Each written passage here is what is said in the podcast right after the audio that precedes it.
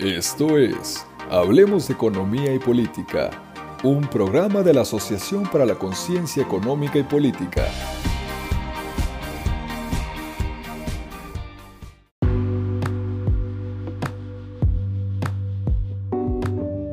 Hola, les damos la más cordial bienvenida a su podcast Hablemos de Economía y Política, un podcast de la Asociación para la Conciencia Económica y Política. Mi nombre es Eduardo Saldaña, vicepresidente de este grupo, y hoy me acompañan Grecia, encargada de logística. Leonardo Guerra, encargado de investigación. El día de hoy vamos a conversar sobre algo que ha estado sacudiendo la esfera política y económica del mundo.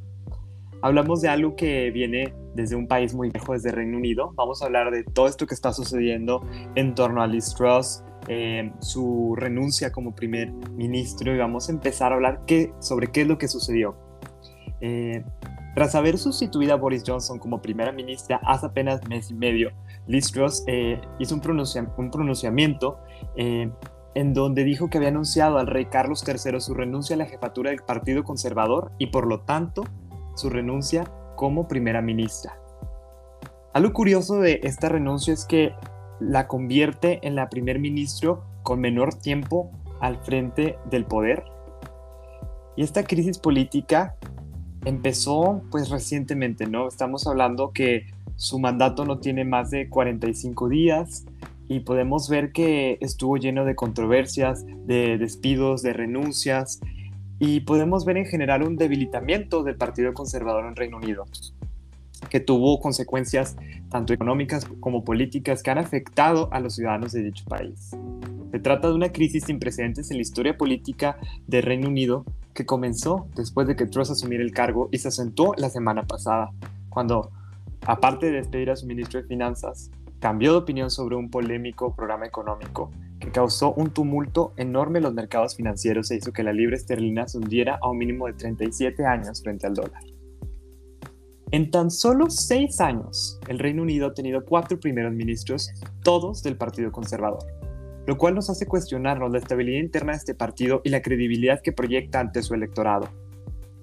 Ante esta situación de distrust, pues los diputados conservadores esperan poder sacar a una persona que ahora lo represente y pueda revivir al Partido Conservador y mantenerlos al liderazgo. El Reino Unido, al constituirse, eh, tiene un mandato eh, basado en la democracia parlamentaria y si un nuevo ministro puede obtener la mayoría en la Cámara de los Comunes, tiene el derecho de servir hasta que legalmente se, lleven a cabo las próximas elecciones generales. Por ende, podemos esperar que en los próximos días o en, el corto plazo veamos a una nueva persona frente al Partido Conservador que suscitará a Liz Truss hasta que ocurran las nuevas elecciones generales en dicho país. Chris Mason, editor político de la BBC, dijo que el mayor reto de quien sea elegido como primer ministro será unificar al Partido Conservador tras estos grandes cambios bruscos. Y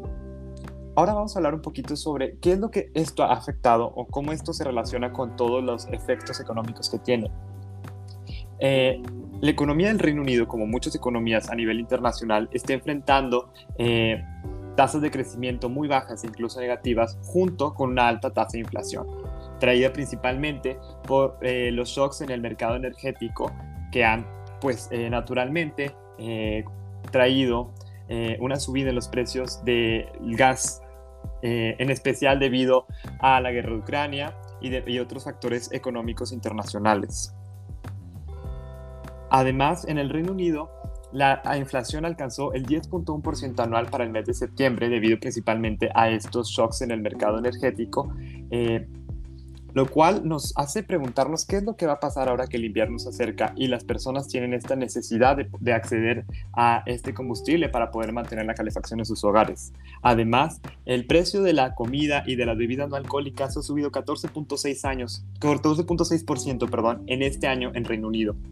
Sin embargo, los incrementos de eh, salarios no han podido eh, competir con la inflación, pues solo, ha, solo han eh, alcanzado Ah, no es cierto, ni siquiera han subido, han perdido 2.9%, lo cual simboliza una pérdida en el poder adquisitivo de los ciudadanos de Reino Unido. Ahora, ¿cómo es que los expertos ven que esto se proyecta a, un mediano plazo? S&P espera que el Banco de Inglaterra suba su tasa de interés al 3.25% para febrero de 2023, lo cual tendría unos efectos eh, eh, contensivos en la economía para poder así empujarla a que alcance la meta del 2.2% en la inflación. Además, The Wall Street Bank ha revisado sus pronósticos para la economía británica y ha puesto que este, este país tendrá una contracción del 1% frente al 0.4% que habían esperado anteriormente.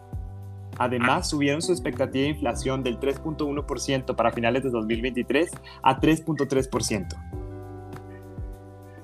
Ahora platiquemos un poquito, este, de hecho excelente que estos puntos muy importantes de cómo todo al final son todas estas medidas que han buscado las autoridades para contener el problema que en todo el mundo se está viviendo ahorita, que es la inflación. Y lo terrible que es la inflación, como hemos platicado en otros podcasts, sobre cómo se come los ingresos de la gente y esto tiene efectos sociales muy, muy fuertes. Entonces, ¿qué fue lo que hizo Liz Truss que la hizo tener, hacer un e, error, por así decirlo, grave en la economía de Reino Unido? ¿En qué se basaban estas nuevas políticas del nuevo gobierno que, que tenía pensado implementar? Y es que Liz Truss apostó a una estrategia que utilizó Ronald Reagan en, en Estados Unidos en los 80, o era lo que los analistas más más identificaban con sus políticas. Porque esta política básicamente consistía en hacer recortes y eliminar impuestos, aumentar el gasto y desregular mercados para incentivar la economía. Esto tendría, la, idea inicial era que tuviera un efecto similar a como sucedió en Estados Unidos, porque aumentó a las personas y a las empresas a aumentar su producción y a través de la oferta acelerar la economía. Sin embargo, pues claramente hace 40 años y en Estados Unidos había un set de circunstancias completamente diferentes y no tenían una recesión que ya está por venir. Entonces los agentes económicos no reaccionaron de la misma manera. El viernes 23 de septiembre,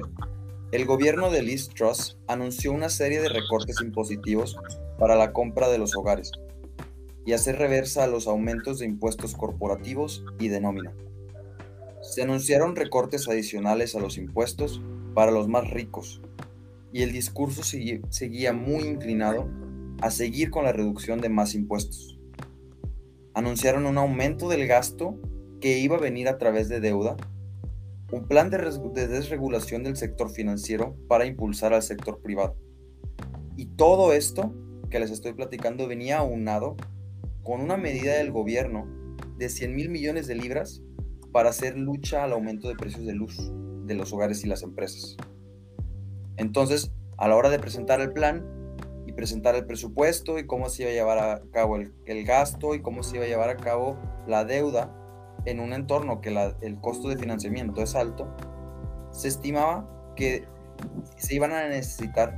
de entre 30 y 40 mil millones de libras adicionales que el gobierno iba a tener que recaudar para mantener ese presupuesto. Y fue aquí donde se hizo evidente y comenzó a generar mucho escepticismo entre los analistas, porque sumado a las políticas, se estaba encaminando a Reino Unido a un incremento de deuda insostenible. Y a diferencia de los tiempos y de la situación de Estados Unidos con Reagan, la confianza de los inversionistas recaía en una moneda, con mucho privilegio, como lo es el dólar. Este privilegio viene porque el dólar al ser, tener un rol crucial en la economía mundial, que se usen las transacciones de compra y venta en, en el mundo,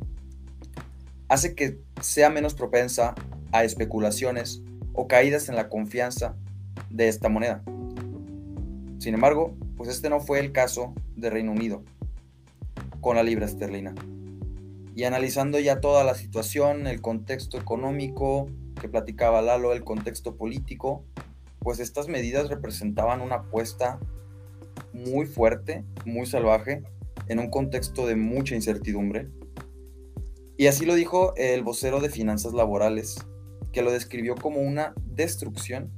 de la credibilidad y confianza en la economía británica. Esto generó lo que estaba platicando Lalo y que vimos suceder en todas las noticias de cómo históricamente el precio de la libra esterlina contra el dólar había caído a mínimos históricos, donde casi a cuestión de, de centésimas y milésimas, casi lo que llega a empatar al dólar uno a uno. El Banco de Inglaterra, cuando sucede esto, tuvo que intervenir con un paquete para calmar el pánico del mercado y frenar la caída de la libra esterlina. Y el paquete incluyó un desfondo de 65 mil millones de libras. Entonces, pues la caída de la, la libra, aunado con lo que ya estaba sucediendo en el país, fue visto como un daño irreparable que hizo el gobierno de Truss a la confianza de la economía británica y agravó bastante la situación. Generó fuertes discusiones políticas, peleas internas del Partido Conservador, fuertes declaraciones en video en el departamento, en el Parlamento, y también hubieron críticas de analistas, de la comunidad de analistas en el mundo, pero principalmente una que nos llamó mucho la atención fue la del Fondo Monetario Internacional. Y esta crítica hacía claro inicialmente que se preocupaban por el lado de la insostenibilidad de la deuda. Pero algo mucho más preocupante era el fenómeno de la inflación que ha tocado recientemente por primera vez inflación de dos dígitos en, los últimos, en las últimas décadas. Y estas políticas representaban una clara incomprensión de la situación que estaba pasando el Reino Unido, porque iba en contra de todos los esfuerzos que estaban haciendo para reducir la inflación a nivel global. Estas políticas estaban generando un aumento en el consumo, un aumento, un crecimiento de la economía que iba a nada más profundizar y mantener la inflación que ya se estaba viviendo y que actualmente es mayor a Estados Unidos, lo cual también todas estas críticas hicieron que se hiciera evidente esta discusión, se abrió el debate, se abrió, se abrió el tema en el Parlamento, hubieron muchas tensiones, hubieron muchos conflictos, se estaban haciendo bastantes especulaciones sobre el futuro del gobierno de Liz y como ya vimos suceder, se dio su renuncia y, y ahorita están sucediendo muchas otras cosas que les continuarán, que les estaremos platicando. Sí, claro, tomando en cuenta todos los efectos políticos y económicos, pues era de esperarse comentarios y críticas por parte de expertos y de la sociedad en general. Y pues las críticas comenzaron desde el momento de la elección de Liz Truss, ya que el público consideraba que no era un grupo representativo de la nación y esto aumentó cuando sus decisiones empeoraron la situación de pobreza debido a la inflación. Como mencionamos anteriormente, la gente está comenzando a batallar para pagar sus cuentas de luz y con el invierno acercándose, pues claro que existía una preocupación por su parte, además del mercado. Esto generó un descontento masivo por parte de los británicos y los inversionistas. Luego, al despedir al ministro de Hacienda, se creó la opinión de que estaba haciendo lo contrario a lo que prometió. Y pues muchos expertos han mencionado que si prometes una cosa y luego haces otra, pues ¿cómo esperas que la gente te crea? Retomando lo del Banco Central, muchas críticas surgieron debido a la relación de Liz Truss con el banco y se dice que en ese entonces la primer ministro no avisó al Banco de Inglaterra sus recortes en impuestos, lo que llevó a la caída de la libra en el mercado y en consecuencia disparó los intereses de la deuda soberana. Y ante esto el Banco de Inglaterra tuvo que comprar los bonos soberanos para intentar calmar la situación y aumentar los intereses para disminuir la inflación. También un representante del Banco Central mencionó que en caso de que ella hubiera recurrido a ellos para, aunque sea, hacer un aviso de sus decisiones, pues ellos pudieron, podrían haberla aconsejado, decirle qué es lo que iba a suceder realmente y mucha de esta situación, en caso de que escuchara, se hubiera evitado. Pero pues la realidad es otra y pues por eso estamos aquí. Así que Independientemente de los comentarios y críticas, hay reacciones diversas entre los medios y la opinión popular ya después de su resignación.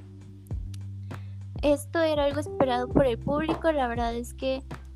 en los noticieros se había dicho que no se creía que iba a durar más de una semana y pues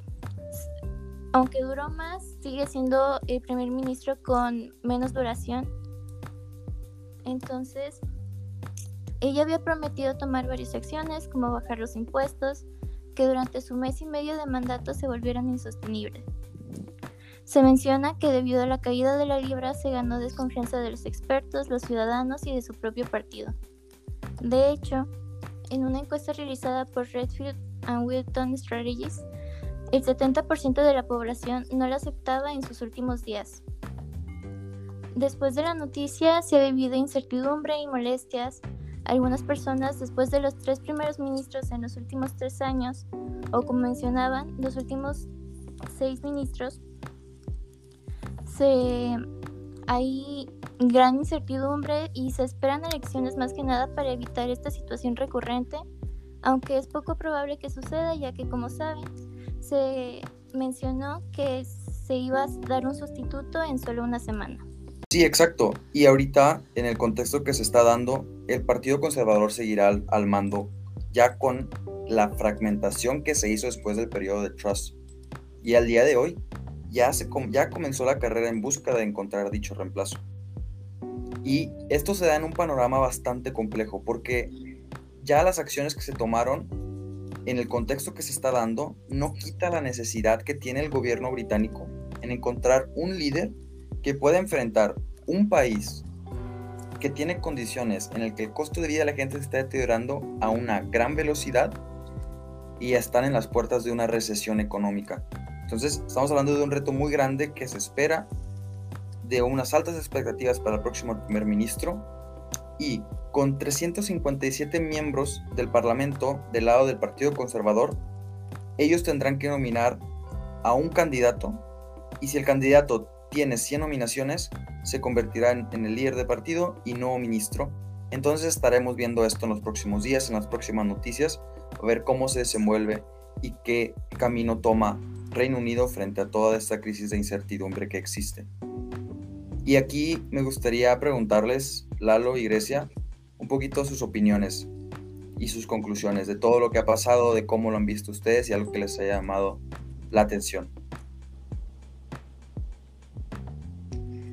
Pues por mi parte, como tú dices, yo estoy de acuerdo, es una situación de incertidumbre muy grande para el Reino Unido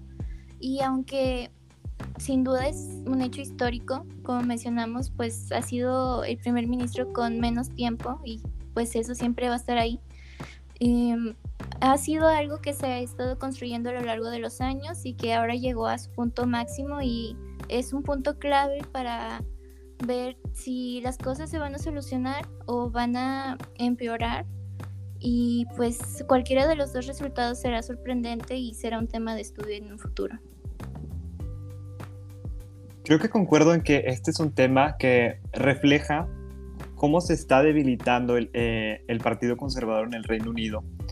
y que necesita una reestructuración política, y no solo el partido, sino realmente eh, en general el país, porque vemos que en tan solo seis años han habido cuatro primeros ministros. Podemos ver cómo la última primer ministro eh, fue, pues, eh, fue elegida en un periodo de crisis y renunció al mes y medio. Podemos ver cómo esto está teniendo efectos en los mercados financieros y junto con todo el contexto económico mundial que se está viendo, pues realmente el que sigue va a tener el reto como estaba mencionando. Aquí lo importante es entender que todo esto tiene costos sociales muy altos. No solo se trata de discutir lo que ocurre con las, la inflación, con eh, las tasas de crecimiento de la economía, con el valor de la libra, sino realmente cómo eso se traduce en, en el día a día de las personas del Reino Unido, cómo eso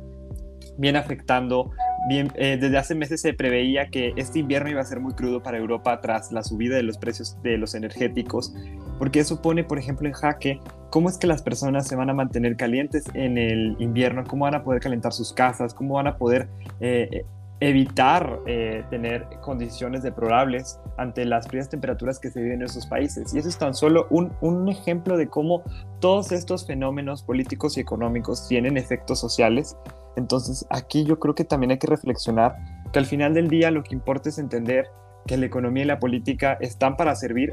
a la humanidad, a las personas, y creo que es momento de, buscar soluciones. Tal vez nosotros no tengamos el poder, pero sí, eh, pero los, las autoridades del Reino Unido tienen el poder de poder impactar en, su pueblo, en, sus, en su electorado, en las familias que dependen de las decisiones que tomen. Entonces espero realmente que todo lo que se venga eh, tenga efectos beneficiosos para las familias que al final del día son quienes son quienes eh, reciben todo, todas las consecuencias de esto. Entonces, pues hasta aquí mi comentario. Sí, de hecho creo que es muy muy clave lo que mencionas sobre cómo la inflación es visto como un número, una cifra, pero detrás tiene todo un desgarre al tejido social muy intenso que la verdad, este, como dices, pues hay que tomarlo en serio, hay que también darnos cuenta que lo que más está subiendo de precio, más que la tasa de inflación, es los alimentos y las bebidas. Entonces, los precios de la comida, los precios de todo están subiendo y la gente no gana más. Entonces, pues, como dices, Lalo, darle mucho, mucho enfoque. Y también, algo que yo también reflexiono y, y veo de este punto es cómo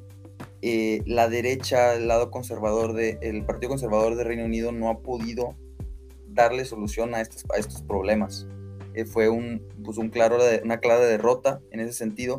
y va a generar eso, a mi punto de vista, un debilitamiento sobre la perspectiva de que estas políticas de, eh, de reducir impuestos, expandir el gasto en un, y da, reducirles impuestos a los ricos, es algo que debería tal vez plantearse de una manera distinta y buscar de mejor manera apoyar a los más vulnerables. Y como último punto, yo creo mencionar, este, ahorita hablando sobre cómo, de todos estos indicadores y de cómo ahorita estamos en un momento bien diferente a lo normal, sobre cómo en un periodo normal uno diría, ah, güey, ay, bueno, vamos a eh, reducir